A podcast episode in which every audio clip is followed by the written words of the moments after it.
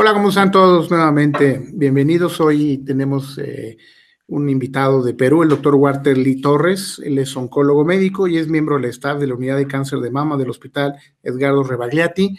Y el día de hoy, eh, pues vamos a hablar de un tema muy interesante que son las dosis densas o densidad de dosis en cáncer de mama, básicamente en el espectro o el espectro, más bien, perdón, de eh, la adyuvancia.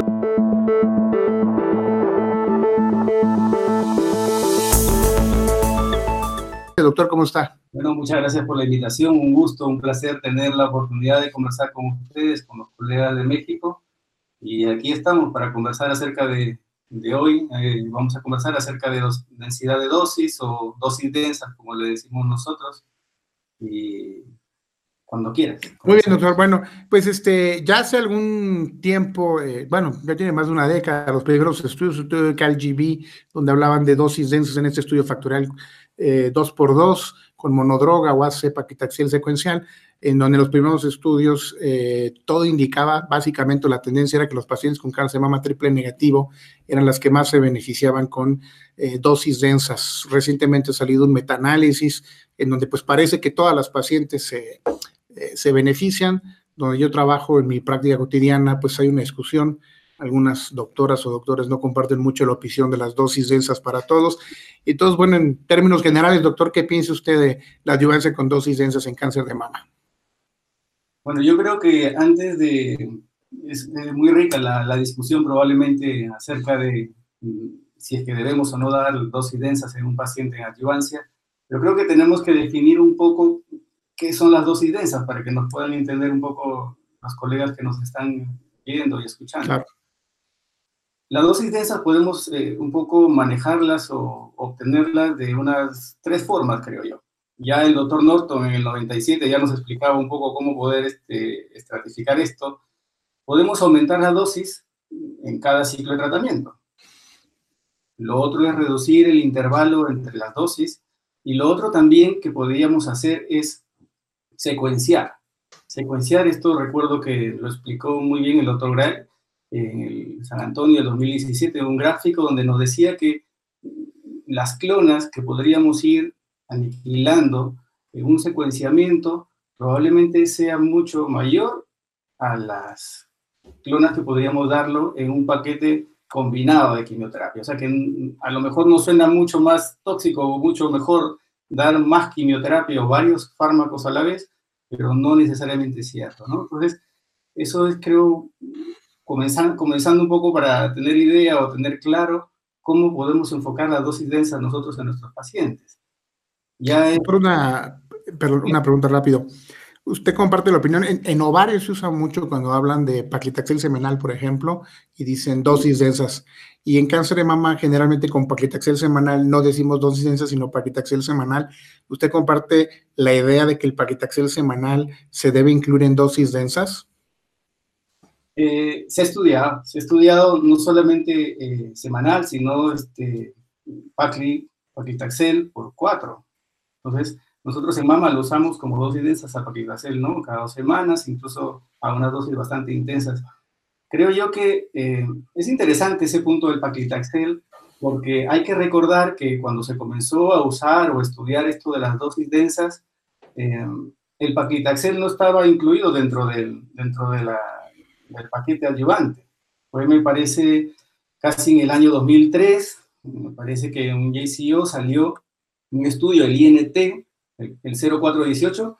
En ese estudio es donde se intentan subir las dosis de doxorubicina, intentando dar el primer punto que dijimos hace un momento, que podría ser aumentar las dosis, y donde se vio que no era, no era, no era ningún favor darle a un paciente más de doxorubicina, pero sí se vio que dándole paclitaxel aumentaba la sobrevida. Entonces, ese fue un estudio que por lo, menos nos, nos, ayudó a introducir el paclitaxel en, en activancia.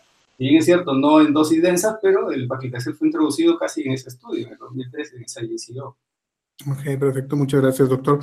Eh, antes de entrar ya en la parte clínica, una parte eh, que algunas gentes cuestionan que es, eh, que es más costoso, ¿no? Que requiere el uso de factores estimulantes cuando uno da cada dos semanas habitualmente.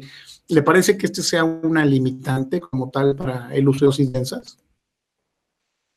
Eh, yo no, creo que realmente sea una limitante.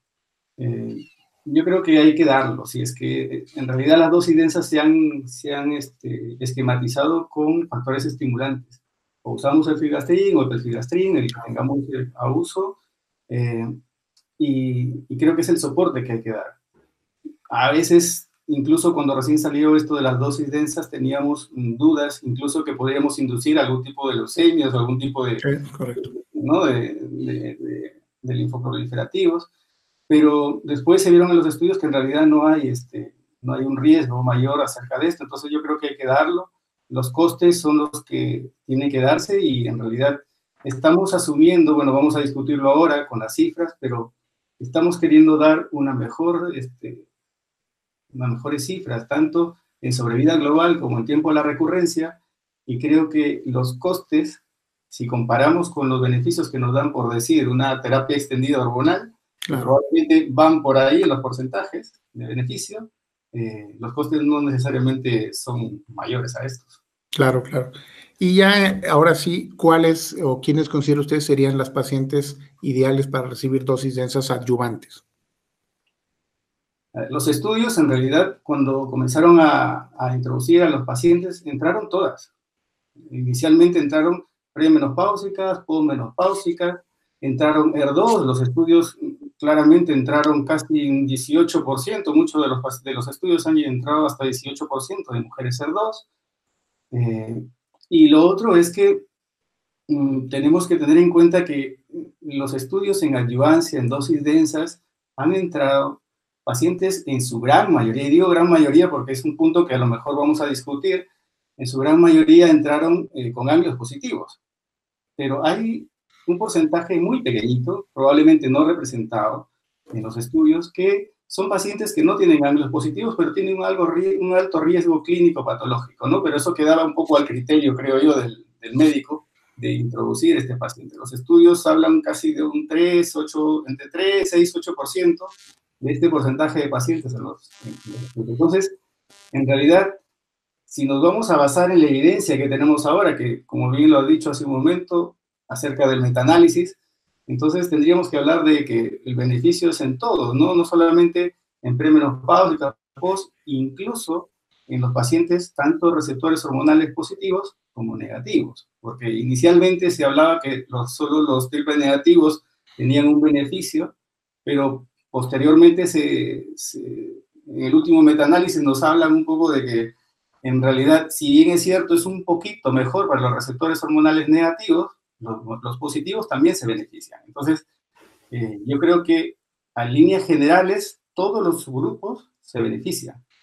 Ahora tenemos pues mucha, tenemos, no sé, tenemos mucha adyuvancia para pacientes con HER2, por decir, no se nos va a ocurrir eh, hacer una dosis densa sin alguna terapia dirigida para anti-HER2, ¿no? Entonces, este, eso ya, yo creo que eso poco a poco los pacientes se han ido seccionando en la adyuvancia nos han ido quedando los pacientes que no tienen una terapia dirigida, target, en, en, adyuvancia. Claro, pareciera que las pacientes eh, HER2 positivas, que evidentemente deben recibir como mínimo trastuzumab, idealmente trastuzumab más pertuzumab, pero cuando uno ve eh, la tasa de supervivencia libres de enfermedad o recurrencia que rondan el 93% con esquemas no necesariamente dosis densas, pareciera difícil que en ese grupo de pacientes las dosis densas eh, incrementaran todavía más la supervivencia libre de enfermedad.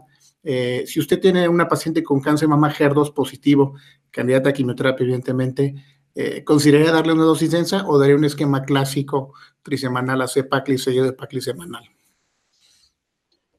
Hubo un estudio donde hicieron la, la dosis densas en HER2 le dieron en realidad fue lo mismo, solamente que le agregaron trastuzumab y vieron que ese su grupo se benefició, ¿no? Fue un, un, gran beneficio que tuvo.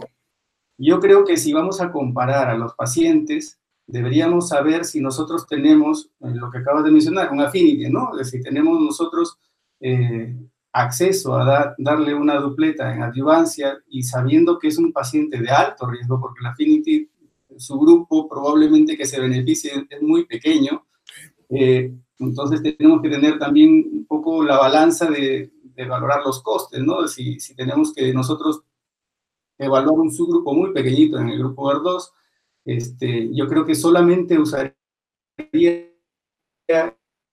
esa mucho de alto riesgo en ese subgrupito adyuvante y no estaría descabellado pensar una dosis de esas contra sumab y paclitaxel. No, creo que no es descabellado. Y, la parte de los ganglios, decía usted, bueno, pues estamos muy acostumbrados a, a separar ganglios negativos de 1 a 3, 4 o más ganglios, ¿no? Eh, dependiendo. Y eh, bueno, lamentablemente en nuestros países, a veces uno ve los estudios y eran, bueno, tumores pequeños de menos de 2 centímetros, ganglios negativos, que no siempre es la realidad lo que vemos en la medicina pública, este, aquí del trabajo.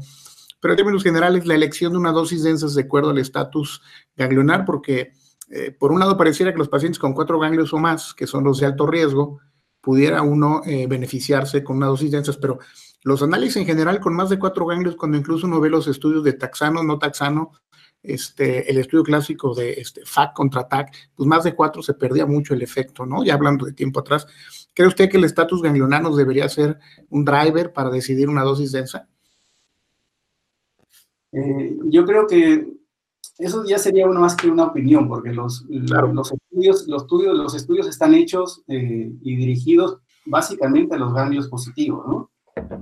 Yo lo traspolaría y diría, eh, si tenemos algún paciente de alto riesgo que nosotros pensamos que tenemos que darle una adyuvancia, y, por decir, usamos una plataforma genómica, claro. y nos sale alto riesgo, entonces nosotros deberíamos darle una terapia con dosis densas. No sé si, si tengamos la evidencia suficiente para nosotros en un paciente que nos salga una plataforma de 21 genes positiva, eh, tengamos que nosotros darle una dosis de esa porque no tenemos la evidencia para hacerlo. Es correcto. Los, los subgrupos de, de, pacientes que tenían ganglios negativos, por más que el alto riesgo sea clínico patológico, porque no era genómico, era clínico patológico, eh, se beneficiaron aparentemente, pero no son representativos, hablamos de un, menos del 5% de esos pacientes. Entonces, eh, hay que tener, yo creo, mucho cuidado cuando tenemos a pacientes en adyuvancia y ahora que tenemos mucho a la mano algunas plataformas, un mensaje sería, hay que tener cuidado si queremos usar dos densas porque no tenemos la evidencia. Ahora, tenemos plataformas para ganglios positivos. Al día de hoy no, nos, está, bueno, nos queda un poco el responder que nos, nos dará un poco de, de, información, nos dará un poco de respuesta a esto, ¿no? El que se va a hacer en ganglios positivos, pero al día de hoy no tenemos esa respuesta en este tipo de pacientes que nosotros queríamos, querríamos usar una activancia y sabiendo que estas plataformas en realidad son pronósticas, ¿no? No son predictivas. Claro.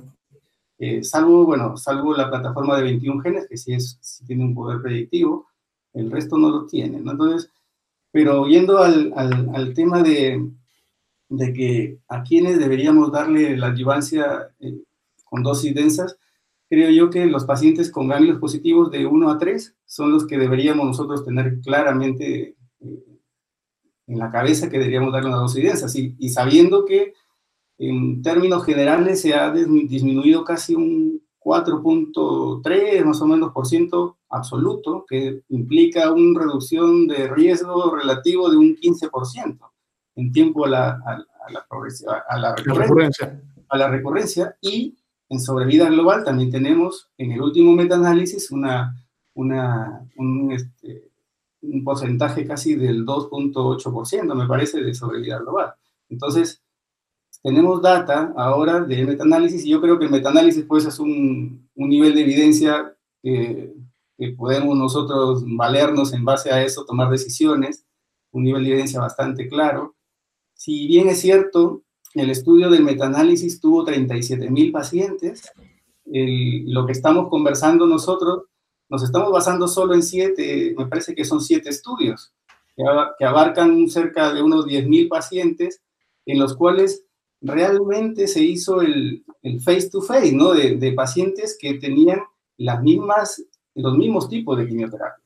Porque si nos ponemos a analizar un poco y a desmenuzar este metaanálisis, hay muchos estudios que han tratado de combinar eh, esquemas distintos y, enfrentarlos y yo creo que por ahí no vamos a tener ninguna, no vamos a poder hilar ni vamos a poder tener ninguna deducción, pero en los estudios, estos últimos siete que están abarcándose casi desde el año 2010, yo creo que esos 10.000 pacientes nos están dando la información que las dosis densas están que nos, nos dan un, porcentaje a favor. Y un dato que creo que es importante y no debemos pasarlo por alto, es que la toxicidad que asumimos y nosotros siempre estamos temerosos justamente de que al darle una dosis densa el paciente puede tener un poco más de, eh, de toxicidad cardiológica, muerte asociada al tratamiento. Bueno, los estudios en metaanálisis dijeron que incluso tienen, las dosis densas tienen un poco menos de riesgo de muertes no asociadas a cáncer de mama. Es decir, la toxicidad no está asociada a dosis densas. Entonces, eh, y también está disminuida en relación a muerte por cáncer de mama. Por lo tanto, la toxicidad no es algo que debería nosotros preocuparnos, eh, o por lo menos la toxicidad que nosotros eh, pensábamos o de que siempre le tenemos miedo, porque en la práctica habitual es cierto, no, no todos estamos poniéndole dosis densas a los pacientes, y es, es la verdad, por más que tenemos evidencia, por más que tenemos claramente algunas cifras y metaanálisis positivos, en la práctica, al día a día, eh, creo que elegimos mucho más al paciente, probablemente un paciente más joven, un paciente que sepas que, va a estar, ¿no? un paciente de 60 años, mayor, con comorbilidades, probablemente no sea el que te animes a darle una dosis densa, pero no deberías, teóricamente, ¿no? Sí, por el beneficio. teóricamente. Última pregunta, doctor. Este, receptores hormonales positivos. Tradicionalmente se decía que los que estaban o estábamos a favor de las dosis densas, que en receptores hormonales negativos era como el subgrupo eh, que más se beneficiaba, y los, entre comillas, detractores, decían no, pero solo en negativos, en hormonales positivos, no, que aparte son la gran mayoría de los pacientes, son los receptores hormonales positivos. El metaanálisis igualmente dice que hay una reducción en el riesgo de, muerte, y entonces eh, eh, la conclusión sería, no importa el estatus del receptor, los pacientes deberían eh, recibir dosis densas. Claro, entendemos que hay que individualizar y otros factores que tomar en cuenta.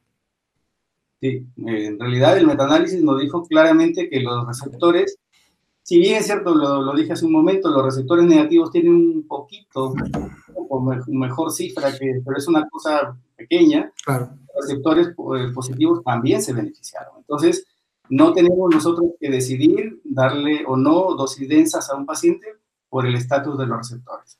eso no es, no es algo que nosotros tengamos que eh, tomar en cuenta para decidir si le vamos a dar una, una dosis densa a un paciente en adjuvancia. Perfecto, doctor. ¿Algún otro comentario que nos quiera hacer? Estamos ya terminando la entrevista el día de hoy. Bueno, eh, probablemente tengamos que, esperar más publicaciones y tengamos que, interesarnos a lo mejor en tener data local, que es algo importante. A lo mejor en algunos de nuestros hospitales podremos este, tener iniciativas de poder nosotros tener data local, que eso es algo que, enriquece probablemente tanto a, Latinoamérica, a nosotros, y tener una data que podamos compartir y por experiencia que podemos nosotros dar a, a los compañeros. Perfecto, doctor. Le agradecemos muchísimo. Ha sido pues un placer y eh, pues un honor el día de tener esta conversación muy interesante. Y pues estaremos viéndonos en, en algún otro evento, en otra plática. Doctor, muchas gracias. Muchas gracias a ustedes. Un saludo hasta México. Gracias, igualmente. Bye. Un abrazo.